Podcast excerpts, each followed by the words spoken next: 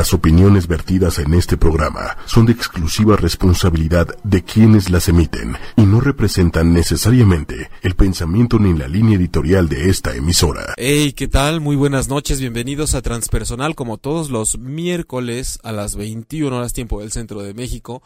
Yo soy Jaime Lugo, terapeuta emocional y como cada emisión estamos a través, por supuesto, de ocho y y de las diferentes redes sociales que eh, en donde ustedes pueden echarse la transmisión en video como Facebook Live, YouTube Live y si no simplemente váyanse a ocho y y ahí se ahorran este precioso panorama que tienen a cuadro.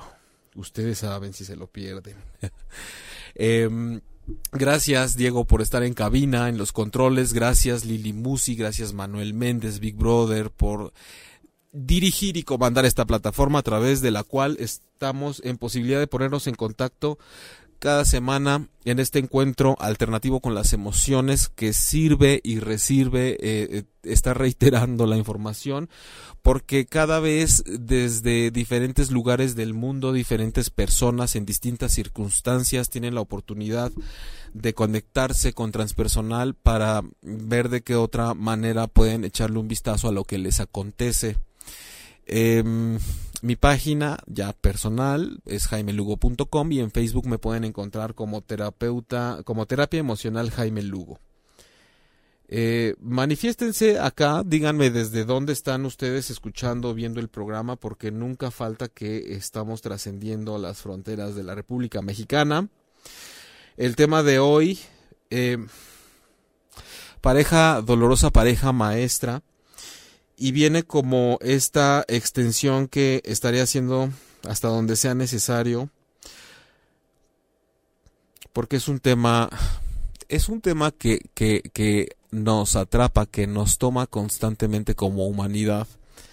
Estamos acostumbrados a observar nada más estos problemas de pareja, entre comillas, como solo una cuestión que se da entre dos y como algo que entre dos se resuelve y que solo forma parte del terreno de la relación. Sin embargo, este, hemos estado trabajando a través de diferentes temáticas y títulos la forma en cómo una relación de pareja nos manifiesta la manera en la que nos estamos relacionando con nosotros mismos. Y eh, hablar de la relación de pareja significa simple y sencillamente hablar de nuestra relación con lo otro no solo con un ser humano, sino con un grupo de personas, con un aspecto profesional, con una cuestión de salud, con el dinero, con la energía, con nuestro propio cuerpo. Todo lo que surge como conflicto, como nudo, como crisis, que significa una antesala, que podamos estar mucho mejor, tiene que ver con la forma en la que nos relacionamos con algo. Y la relación de pareja, abordar este tema es el pretexto ideal para que podamos poner en juego en una serie, en una temporada de aprendizaje que es lo que vivamos en pareja, todo aquello de lo cual carecemos, lo que necesitamos conocer de nosotros mismos, lo que los recursos personales que ya están demasiado gastados y que siempre ponemos como herramientas principales para ir por la vida y la relación de pareja como nos pone a otro ser humano enfrente al lado, algunos lo tienen atrás y otros por debajo. Eh, nos da la oportunidad para hablar de mucho de lo que se manifiesta a través de esa relación, de manera conflictiva principalmente. Hay quienes dicen que simplemente en la vida se trata de el pasado es pisado, ya sucedió y lo dejamos atrás y seguimos adelante. Sin embargo, es importante que sepan que transpersonal aquí esta emisión semanal pues va dirigida a quien pues precisamente así no lo puede hacer. Ah, para todos aquellos para quienes no es tan fácil decir que las cosas ya sucedieron y se dejan atrás, para quien no puede simplemente soltar y fluir, para quien ah, llevar a cabo el acto de perdonar no le es suficiente para trascender la situación y para quien sí ve en lo sucedido una oportunidad para aprender y, e incluso en lo más doloroso encontrar a un maestro de vida. Este traigo, al igual que la semana pasada, unas preguntas atoradas desde la semana anterior, más otras que llegaron de manera anónima, las cuales agradezco siempre la confianza y tenemos la oportunidad de trabajar con eso el día de hoy, más lo que se acumule de el chat en tiempo real que está aquí en Facebook. y a través del cual les animo y les invito a que se manifiesten, a saludarme, a decirme desde dónde nos están viendo, desde dónde nos escriben. Por acá, bendiciones infinitas, manda Marcela Gómez, van de vuelta para ti también, muchas gracias, qué bonito mensaje. Nunca está de más expresarse y comunicarse para algo tan lindo como lo que estás haciendo tú, Marcela.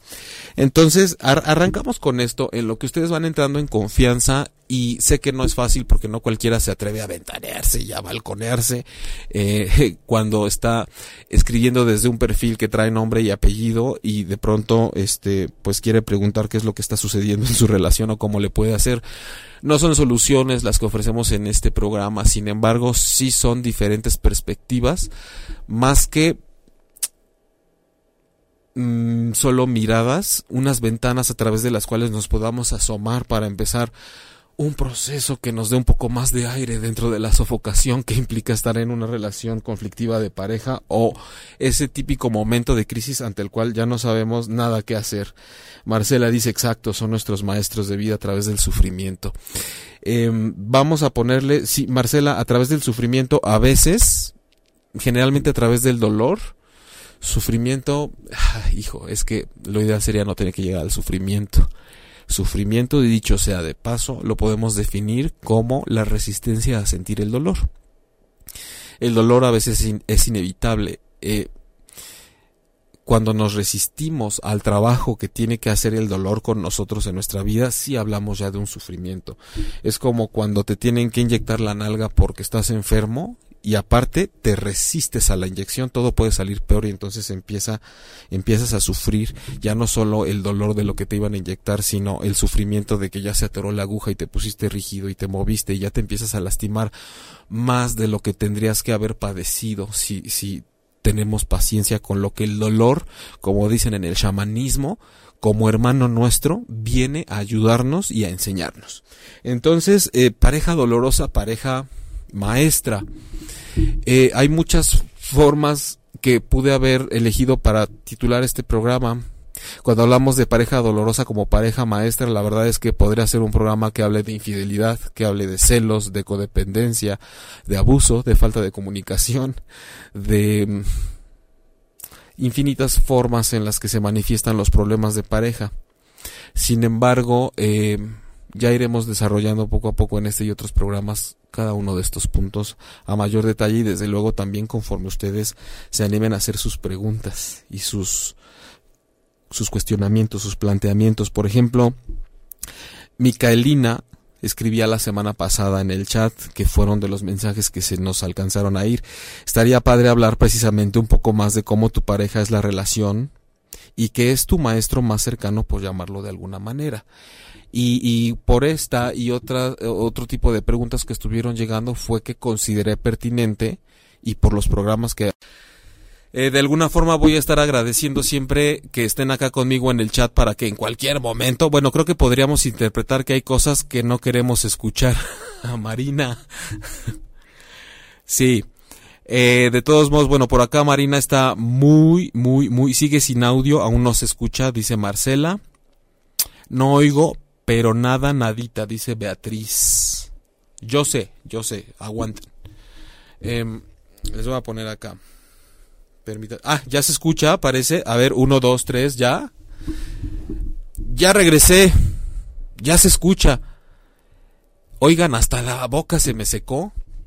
Este, decía por acá. Eh, ya, listo. Gracias. ¿Sabes qué, Marcela? Muchas gracias Marina, muchas gracias. Beatriz, también por estar acá. Diana Leiva. Eh, muchas gracias, Marina. De verdad, todos los que trataron de eh, poner atención a lo que yo estaba tratando de decir, no sé si soy muy bueno como tratando de mover la boca para que se entienda lo que estaba diciendo, pero les agradezco mucho que hayan estado ahí. Esta paciencia es, eh, no cualquiera la tiene, pero claro que voy a retomar desde arriba ahora sí que échenme la música, que empiezo la rola nuevamente. Gracias, ya se escucha, sí, sí, sí, sí, sí, muy bien. Pues muchas gracias a todos por estar acá.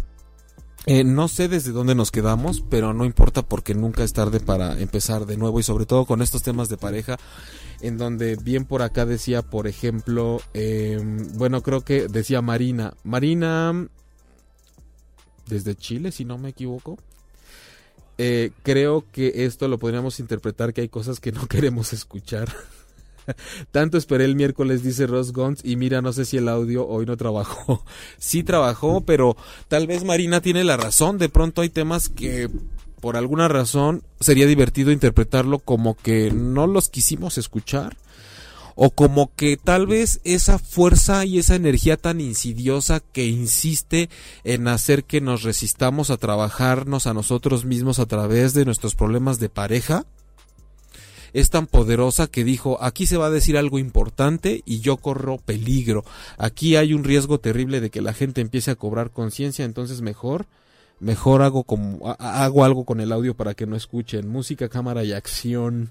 Bueno, les decía que como este buen ejemplo que tenemos precisamente con este inconveniente con el audio que surgió ahora, me da la pauta para ponerles el ejemplo que en una relación con cualquier otro ente que esté con nosotros, sea una pareja, sea un grupo social, sea una relación del tipo que sea, tenemos que pensar que siempre hay una parte que yo puedo trabajar que está dentro de mi espectro de acción, que pertenece al campo de mi personalidad, de mi razonamiento, de mi manejo emocional, de mis deseos, de, de, de mis aptitudes, de mis habilidades, de mi conciencia, pero también estoy siempre frente a la otra parte, que por muy tirana que pudiera parecer, también es, tiene un campo de acción mental, emocional, espiritual, corporal, en el cual yo no puedo de alguna forma pretender que va a pasar lo que yo quiera o lo que yo necesite. Pero siempre hay una tercera parte dentro de esta relación que no solo es la mía y la del otro, sino una tercera parte que es el misterio, lo inesperado, la incertidumbre, el universo, Dios, el hoyo negro, como le quieran llamar, la nada en donde no tenemos otra más que apegarnos a lo que pueda suceder y cómo podemos atravesar por ese momento. Lo que acaba de suceder ahora es que pues se tienen que en un momento donde no hay audio, por ejemplo, hay que inventar formas creativas de poder empezar a comunicarnos y de pedir paciencia. Y esto es algo de lo que pasa mucho en las relaciones de pareja. Parece que el otro no me escucha. Parece que no puedo decirle por más que hablo, no le puedo expresar y no le puedo hacer entender lo que yo siento. Parece que cuando emitiera algún sonido mi voz no alcanza a llegar a sus oídos. Entonces es, un problema importante cuando en una relación de pareja no alcanzo a ser escuchado o no alcanzo a hablar lo suficiente, se me cierra la garganta, hay un nudo, no alcanzo a expresarme. Y entonces tengo que encontrar formas novedosas de poder comunicarme de poder atravesar por ahí. Em, muchas gracias por seguir aquí después de esto, pero justo me iba a, las preguntas que tenía por aquí pendientes que me llegaron por inbox y, desde la semana anterior. Por ejemplo, Nadia preguntaba, ¿se puede tener situaciones fuertes en la infancia que al recordarlas nos no afecta, pero en realidad sí está afectando las relaciones? Mira, deja tú, Nadia, que si se pueda. El hecho de tener situaciones fuertes en la infancia, que al recordarlas no nos afectan, pero sí afectan en las relaciones, es como una, no quiero decir ley porque luego se lo toman muy a pecho, pero es una constante muy cabrona. O sea, de pronto nos descubrimos en una relación de pareja en donde digo, ¿qué me estará diciendo este conflicto tan recurrente? Que pareciera que nada de lo que yo he vivido tiene que ver con lo que me está sucediendo y, además siempre solemos pensar por nosotros. También deberíamos pensar qué estará sucediendo en la vida del otro o sucedió mientras yo no estaba para que ahora juntos estemos haciendo como esta nueva química, formando una sustancia nueva con este tipo de reacciones. Y aquí es en donde viene el afrontar el problema de pareja no solo como algo que consista en que los dos, las dos partes nos pongamos de acuerdo y pensemos igual. O que siempre toda negociación sea precisamente exitosa.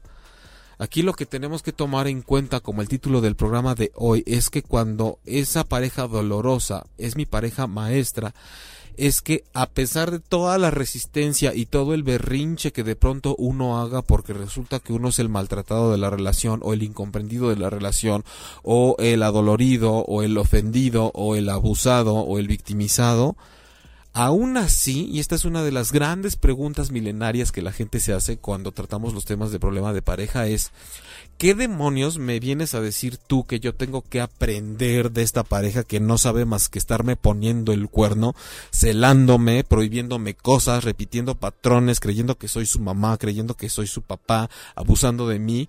¿Qué demonios tengo que aprender yo de esta pareja que no sé en qué momento y por qué terminé aquí? La pregunta viene directamente de, de, en dónde está la lección y por qué una persona así puede ser mi maestra cuando me está doliendo tanto. Y la respuesta viene de diferentes formas y solemos tomar nada más las más sencillas y las más ordinarias, que son como, ah, claro, es que me está enseñando cómo no ser. Es que me está enseñando cómo tengo que evitar y dejar de buscarme a la gente que es así como siempre poniendo el ojo en la otra persona. Eh, voy a tener más cuidado para escoger a mis parejas. Nosotros nos ponemos inmediatamente en un trono en donde decimos, ah, acabo de aprender que todo este grupo de personas que son así no son buenas para mí y que la gente que hace eso las tengo que mantener lejos de mí también. Entonces el tóxico es el otro, porque también tóxico es un concepto que está como de moda cuando realmente tendríamos que plantearnos cuando estamos hablando de que ese problema doloroso de la relación de pareja es mi maestro, es si tanto me duele y me fastidia lo que está sucediendo en mi relación de pareja y no puedo con esto y es insostenible, la pregunta sería, ¿qué demonios sigo haciendo aquí? Entonces la lección puede venir de formas misteriosas, este maestro a decirte, justo, tú has creído todo este tiempo que la solución o la lección viene por tratar de adivinar o adquirir el conocimiento de cómo le hago para que mi pareja se transforme para mí, de cómo deja de hacer esto para mí, de cómo puede aprender ciertas cosas para que yo esté mejor o de cómo puedo yo adaptarme al problema para que ya no me duela. Pero nunca reconocemos esta otra lección que dice ¿y por qué no tomas en cuenta que tal vez es momento de que ya te muevas? ¿Por qué esa siempre la dejas al final? ¿Por qué está tu resistencia ahí? Porque si te estás ahogando en el fondo del océano de una relación sofocante, tu resistencia es en salir a la superficie y tomar aire. Porque eso está mal. Porque eso representaría un fracaso. Porque se supone que eso no te lo puedes permitir. Pues, ¿qué telenovelas viste que, que, te decían que todo eso estaba mal? ¿Cuántos cuentos de Disney te aventaste para aprender que la separación de una pareja nociva significaba un fracaso y que no te lo puedes permitir? ¿En dónde se alimentó tanto tu ego de manera tan negativa y nociva para ver que no importa lo que esté pasando en la relación de pareja, siempre y cuando signifique que tiene que terminar o que hay una separación, no te lo puedes permitir porque pues uno es don chingón. ¿Cómo es posible que mi relación de pareja fracase, no? Si yo me casé para siempre, en las buenas y en las malas, en la, en la, ¿cómo dicen? En la adversidad, en la abundancia y en la escasez, o no sé qué tanta cosa dicen en, en el, en, cuando se están casando. Eh, ¿Qué sucede? Y para eso les recomiendo que se echen el podcast de los programas anteriores hay uno que es la, la, resistencia a trabajar el dolor emocional en la relación de pareja que parece que me acoto a que las únicas opciones que tengo para atravesar el dolor que está representando mi relación de pareja son quedarme a hacer eso como un ring de lucha libre o de box, en el cual no queda de otra más que aplastar al enemigo o de plano que me noqué y que de ahí uno tiene que salir victorioso y el que sale victorioso es el que logra que eh, se hagan las cosas como él dice, el que logra que el otro es el que tenga la culpa, al que se le castigue, que se aguante y ahora se queda conmigo y se chinga. Entonces, tenemos que cambiar mucho el paradigma de lo que está sucediendo en nuestras relaciones de pareja porque realmente hay una enseñanza mucho más importante de lo que estamos alcanzando a ver cuando pretendemos abordar nuestros problemas de pareja. Eh, estoy también por acá tratando de reiniciar esta parte de sus comentarios para que no, no se me vayan. Aquí estoy, dice Leticia Hurtado. Habrá algunos que, que perdón, pero que no, no, no alcance a leer. Y por aquí dice Marcela Gómez. Yo comentaba que bendito Dios mi esposo y yo ahora estamos bien, aunque nos costó. Y te decía que no sé si estás de acuerdo conmigo y que mientras no entiendas el mensaje que debes aprender de cada situación, se hace un círculo vicioso hasta que entiendes el, mensaje y no solo con la pareja, sino también con todas las personas. A mí me da mucho gusto leerte, Marcela, y me da mucho gusto además que ya están bien y que les costó, porque no hay forma de que no cueste, porque esa es otra. Cuando, cuando no alcanzamos a ver que esa pareja dolorosa es nuestra pareja maestra o la lección que tenemos enfrente, a pesar de que parezca lo contrario, no, nos estamos perdiendo mucho si no tomamos esa parte de aprendizaje que nos está presentando el problema. El problema siempre representa aprendizaje. Marcela Gómez y aguas con las personas tóxicas y victimistas. Este, sí, de, de repente tanto el verdugo como la víctima tienen esa parte en donde tenemos que tener el conocimiento auto, el, autoconocimiento suficiente como para saber detectar qué onda con las personas con las que nos estamos relacionando pero insisto no para tomar ese tipo de, de lección o de maestro en la otra persona como que me enseñe solamente con quién no me tengo que relacionar o qué tipo de personas son nocivas sino que me sirva para hacer la mirada interior no nada más para estar poniendo el dedo señalador en el otro eso es importante reiterarlo constantemente. Ana Lidia Calderón, lo que te molesta en el otro es lo que debes trabajar en ti. Es una forma de decirlo mucho más superficial y trilladamente la gente dice que lo que te choca te checa o que luego creen que cuando decimos que tu pareja es tu espejo es porque es igual a ti y no. El espejo lo que te muestra es en dónde está lo que no te gusta, pues oye, si no te gusta, si tiene comezón, ráscate. Buenas noches, Carmen Santos Segovia, también gracias que estás por acá. Em, hay un caso que llegó anónimo, interesante, que se los quiero leer eh, rápidamente porque es un poquito extenso, pero nos va a dar pauta para trabajar mucho.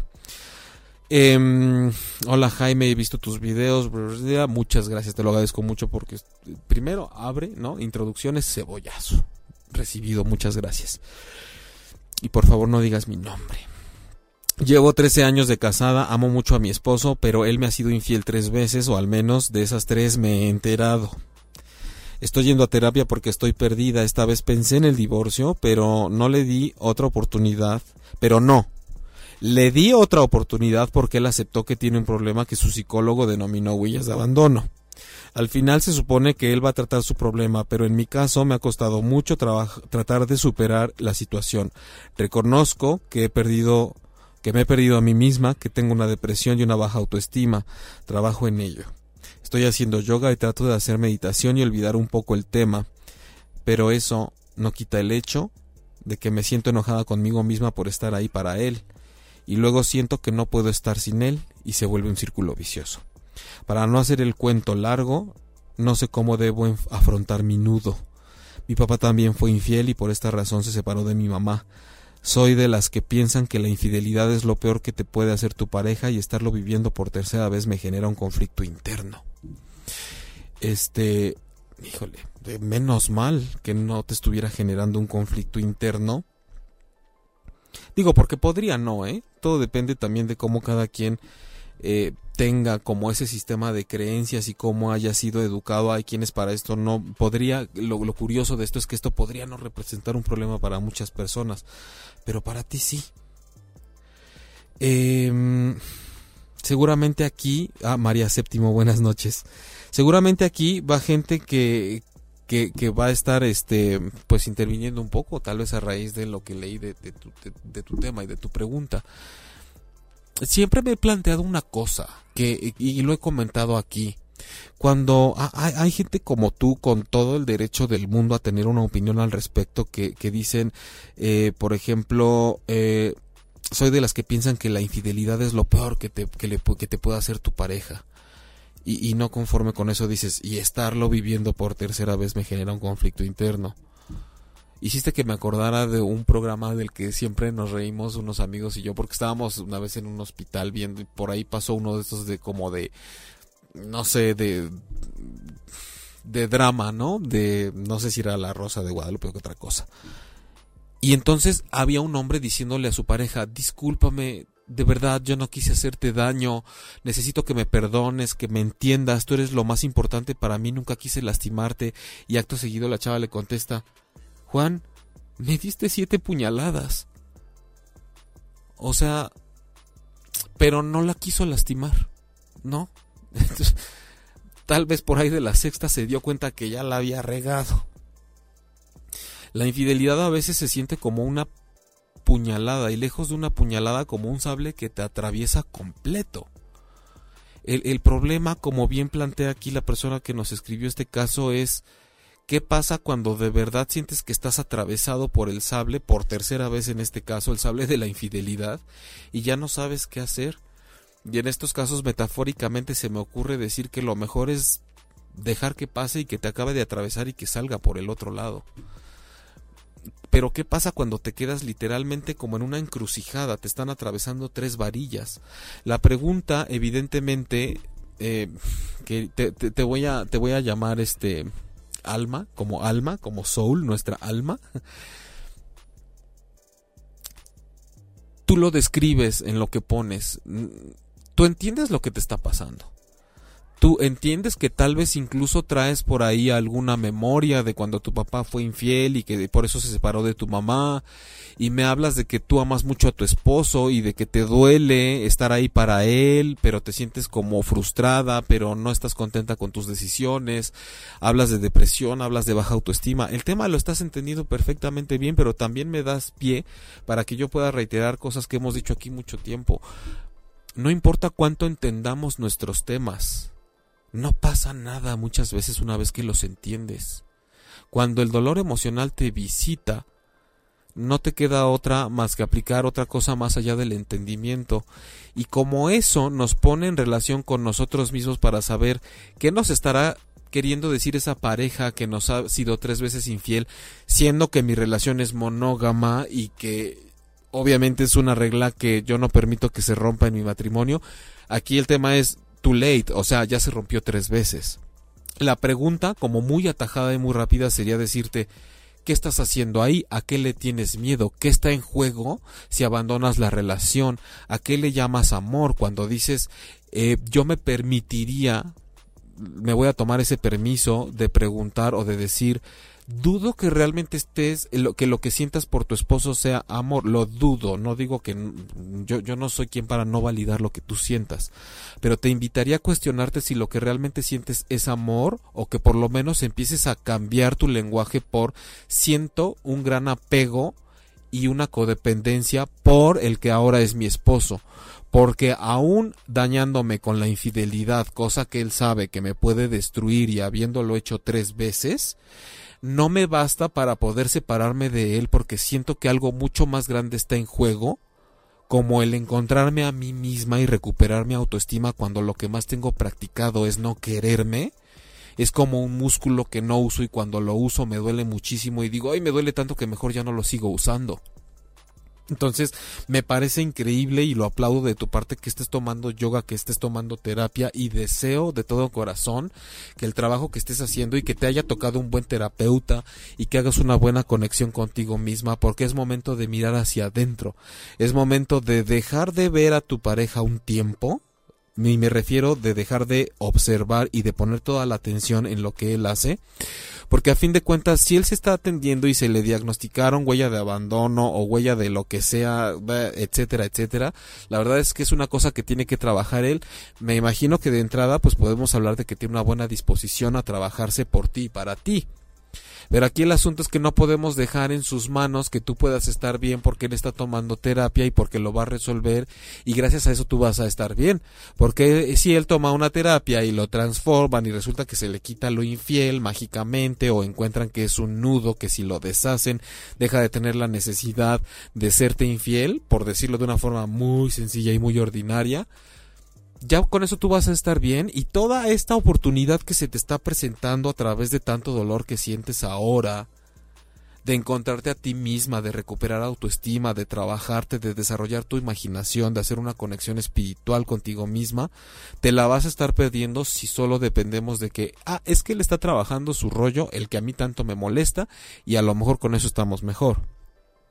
El trabajo más importante de aquí en adelante va a ser el que hagas tú y solo tú contigo misma y pregúntate todos los días a qué le llamo amor cuando me refiero a que lo amo mucho.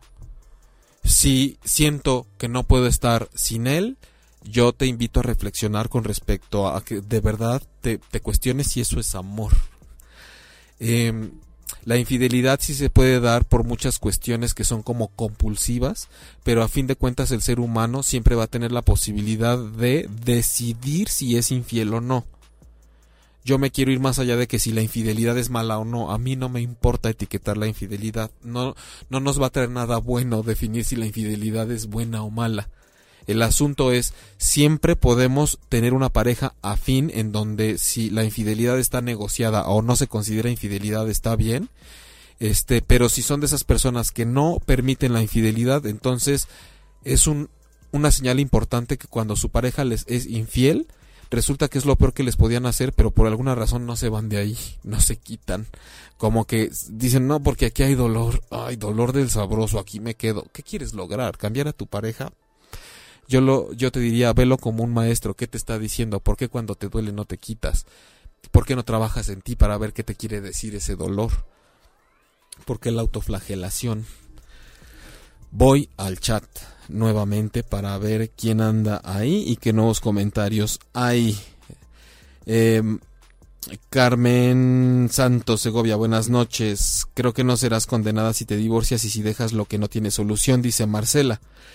Eh, y aunque sea condenada si se divorcia, Marcela, ¿no? Estamos en el 2019 y al que no le guste lo que uno hace y las decisiones que tome, que mejor agarre y se dé uno en, un espejo y que y, la opinología está buena. Seguramente te ha, te ha pasado, no sé qué opines, Marcela, siempre que la gente quiere opinar de lo que estamos haciendo, no está pensando en nosotros, está tratando de dar un punto de vista desde lo que ya le pasó, desde lo que quiere ver que hagas por, por, por sanar algo de, de uno mismo.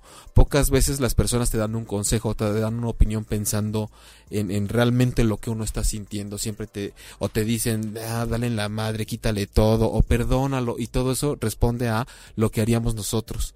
Es, es, es, inexplicable decir cómo puedo dar una opinión con base en lo que yo haría si a la persona que se lo estoy diciendo tiene otra historia.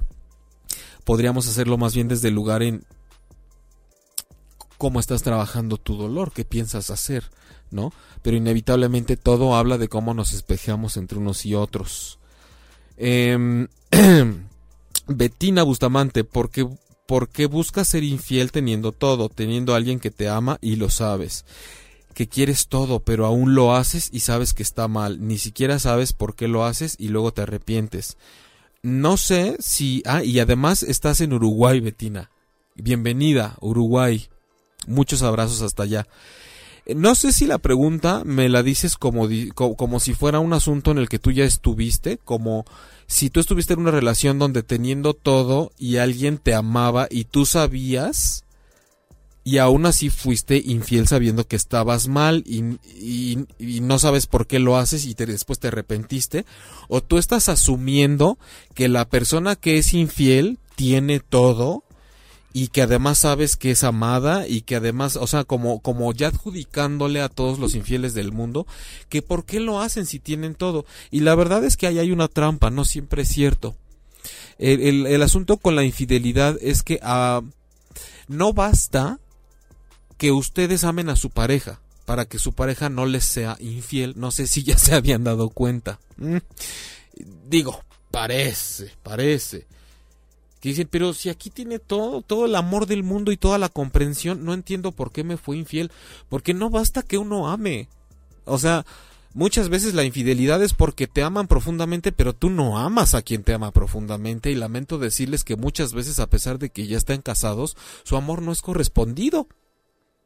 El matrimonio, no, el matrimonio no se dio en las mejores condiciones de amor recíproco.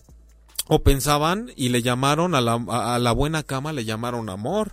O a la promesa en el altar le llamaron amor o al enamoramiento le llamaron amor. Entonces no basta con decir que yo te doy todo y, y, te lavo y te plancho y además trabajo y te doy hijos y te doy comprensión y soy mujer chingona emprendedora completa o un hombre chingón comprensivo este eh, amoroso proveedor no importa qué tanto seas. Tenemos como ejemplo mil y un mil y un casos como estos en donde a pesar de eso sale la infidelidad.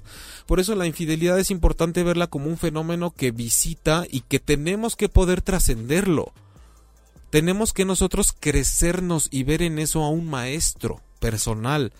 No nada más decir es como un cuchillo que lo evado y ay, ay, me clava, no me clava, no, no, la infidelidad no es un ente que anda por el mundo. Infieles y otra cosa que tenemos que aprender aprovechando del tema de que la pareja dolorosa es la pareja maestra. Casi toda la gente que se queja amargamente de una infidelidad ya fue infiel también, aunque sea en la secundaria. Y, parece que no cuenta.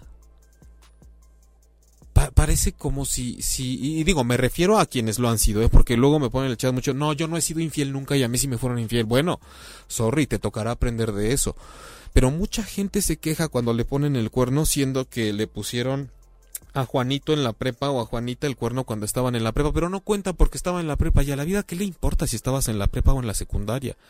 Tú ya sabes lo que le lo que significa serle infiel a una persona, porque ahora que te toca a ti resulta que sí está mal y sí importa y cuando tenías 18 no. Nada más dime quién eres tú para poder haberlo hecho y que no fuera importante, pero ahora sí nada más porque te lo hicieron a ti. Ahora, no tenías que haberle sido infiel a tu pareja. ¿Qué pasa si tú anduviste con alguien que tenía pareja? Y entonces tú estuviste dentro del triángulo que implicaba que una persona le fuera infiel a su esposa o a su esposo o a su pareja o a su novio o novia. Y lo sabías. Hay quienes no sabían, ok, tendrán que aprender de eso también. Al final, no es que te pase por consecuencia o como castigo. Es que cuando sucede hay que aprender de la circunstancia y cuando sucede y tú ya estuviste del otro lado hay que también tener los ovarios y los testículos suficientes para decir que obo, como del otro lado no se siente nada y de este sí duele. Tenemos que ser sensatos y esa es una gran lección que la pareja en una relación dolorosa nos viene a enseñar si es que nos damos la oportunidad, si no solo nos quedamos quejándonos. Eh, Betina, mi papá siempre fue muy mujeriego, no valoraba a las mujeres. Eso es un tema interesante porque sí tiende a cosificarse mucho al sexo opuesto o al propio sexo si eres hetero, bi, homo, lo que seas. Sí hay, hay ciertas cuestiones dentro de la personalidad que nos hacen cosificar a la gente. Hilda, ¿qué pasa en mi vida? ¿Por qué estoy en mi segundo matrimonio y vuelvo a enfrentar el mismo problema con un esposo posesivo, controlador, agresivo y manipulador? Con esa información que das, Hilda, yo te pregunto, posesivo, controlador, agresivo y manipulador. ¿Qué hay con tu lado que se deja manipular? ¿Qué hay con tu lado que se deja agredir? ¿Qué hay con tu lado que se deja controlar? ¿Que se deja poseer? Que hay incluso, tú sabías que cuando una persona es posesiva, controladora, agresiva y manipuladora contigo, en cierto nivel, no solo esa persona te lo está haciendo a ti, tú te lo estás haciendo a ti misma. Estás permitiendo que una parte de ti sea poseída. Tú misma estás dejándote, permitiéndote ser controlada. Tú misma te estás permitiendo ser agredida y tú mismo te estás permitiendo ser manipulada.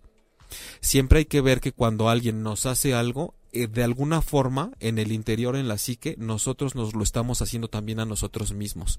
Ahí está el espejo. No quiere decir que tú seas manipuladora y controladora con los demás. A veces sí. A veces me lo hacen y yo lo hago. Pero a veces es, pero yo no manipulo, yo no controlo, yo no agredo. Sí, te lo estás haciendo a ti misma cuando permites que el otro te lo haga.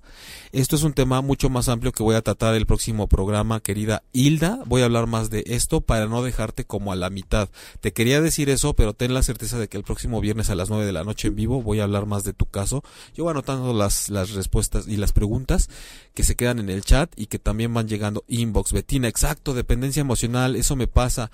Marina, el trabajo que no lo haces ahora se repite en otro momento. Claro, pues es como la sed, si no tomas agua se te va a quedar, no se te quita porque digas, ah, ahorita no voy a tomar agua. El polvo que echas abajo de la alfombra no se va, se acumula. Es lo que tenemos que entender. Hacernos güeyes no funciona. En el momento tal vez sí, pero no le pone punto final al asunto, no se sana. Marcela, exacto hermana, ¿qué estás haciendo con una persona que no te valora? ¿Dónde queda tu valor, tu dignidad y sobre todo tu amor propio? Ámate, tres infidelidades, no. Eh, mira, sí, tampoco quiero caer en el asunto de ¿qué haces ahí? Muévete y punto. Valórate, ten autoestima, no te dejes hacer eso, quiérete. ahorita no podemos hacer mucho más porque es un programa en vivo y porque tiene un límite de tiempo, pero sí es importante que sepamos que cuando decimos qué pasa que no me puedo mover de aquí, ahí está el nudo y justo es qué pasa si me animo y doy un paso o pensar qué está en riesgo en mi vida si doy ese paso y me alejo. Y óiganlo bien, mucha gente a veces cuando se ve acorralada en terapia, en buena onda, como para decir qué está en juego, qué está en juego, qué vas a perder si te vas, qué vas a perder si te vas, terminan diciendo la pensión. Pues que nunca he trabajado y no sé cómo le voy a hacer. Por Dios, tanto pedo y resulta que el problema nada más es económico. Hay que ver más allá, tal vez no solo es económico. María VII, hace poco un tipo insistía que la infidelidad es normal, científicamente hablando lo dudo. Mira, Mari, eh, tenemos que ver que simplemente existe y ya. No nos sirve de nada indagar si es un aspecto científicamente comprobado o no, si es normal o no es normal.